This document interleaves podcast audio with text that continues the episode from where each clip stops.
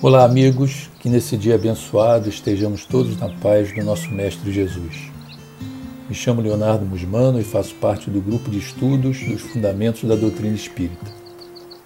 Ao lermos o Livro dos Espíritos, nos acostumamos a ver em sua parte introdutória desenho de um ramo de parreira ou videira com quatro folhinhas e um cacho de uvas pendurado ao ramo. Teria sido esse desenho inserido no livro ao acaso apenas como elemento de ornamentação do texto? A resposta definitivamente é não, como o próprio texto nos esclarece. O codificador Allan Kardec, juntamente com a missão de escrever o livro, recebeu dos espíritos que concorreram para a sua realização algumas recomendações, e dentre elas a seguinte, conforme tradução do Livro dos Espíritos por Herculano Pires. Porás no cabeçalho do livro o ramo de parreira que te desenhamos, porque ele é o emblema do trabalho do Criador. Todos os princípios materiais que podem melhor representar o corpo e o espírito nele se encontram reunidos. O corpo é o ramo, o espírito é a seiva, a alma ou o espírito ligado à matéria é o bago. O homem quintessencia o espírito pelo trabalho, e tu sabes que não é senão pelo trabalho do corpo que o espírito adquire conhecimentos concluem os espíritos.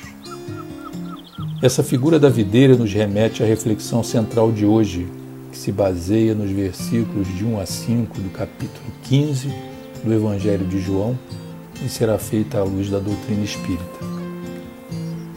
Texto do Evangelho, de acordo com a tradução de Haroldo Dutra Dias, diz o seguinte: Eu sou a videira verdadeira e meu pai é o agricultor.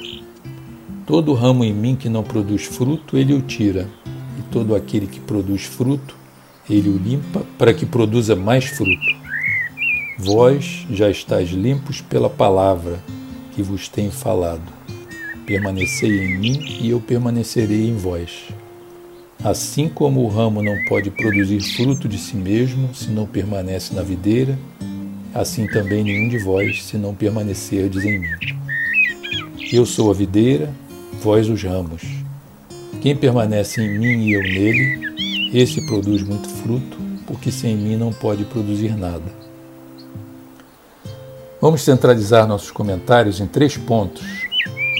No versículo 1, no qual Jesus descreve a sua relação com o Pai ao dizer: Eu sou a videira verdadeira e meu Pai é o agricultor. E também nos versículos 5 e 6, nos quais ele estabelece a nossa relação com ele através das seguintes palavras: Eu sou a videira, vós os ramos.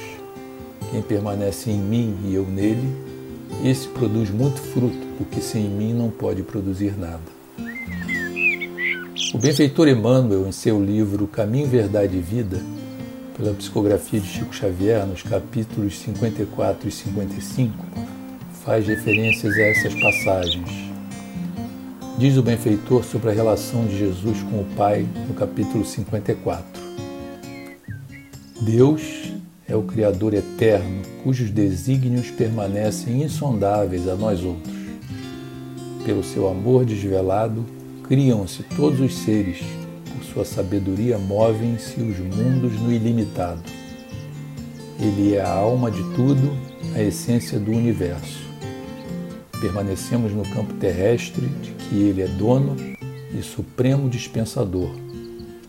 No entanto, para que lhe sintamos a presença, em nossa compreensão limitada, concedeu-nos Jesus como sua personificação máxima.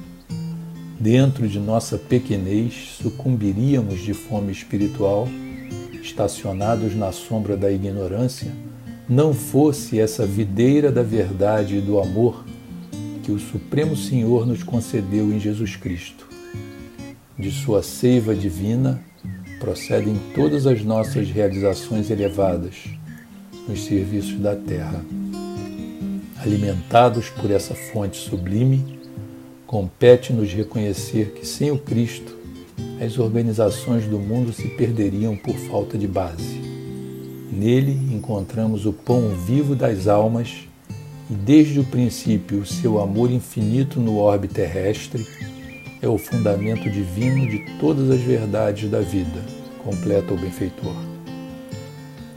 No capítulo 55, em referência à relação que Jesus faz dele conosco, o benfeitor nos esclarece o seguinte: Jesus é o bem e o amor do princípio. Todas as noções generosas da humanidade nasceram de sua divina influenciação.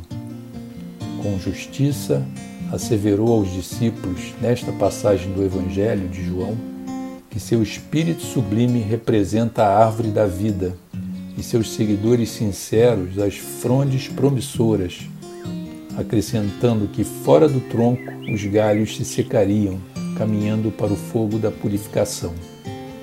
Sem o Cristo, sem a essência de sua grandeza, todas as obras humanas estão destinadas a perecer. Emmanuel continua dizendo que os homens são varas verdes da árvore gloriosa.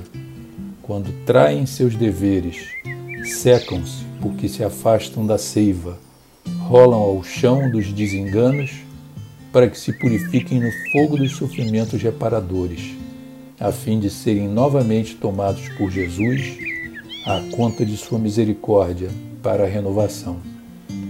É razoável, portanto, positivemos nossa fidelidade ao Divino Mestre, refletindo no elevado número de vezes em que nos ressecamos no passado, apesar do imenso amor que nos sustenta em toda a vida.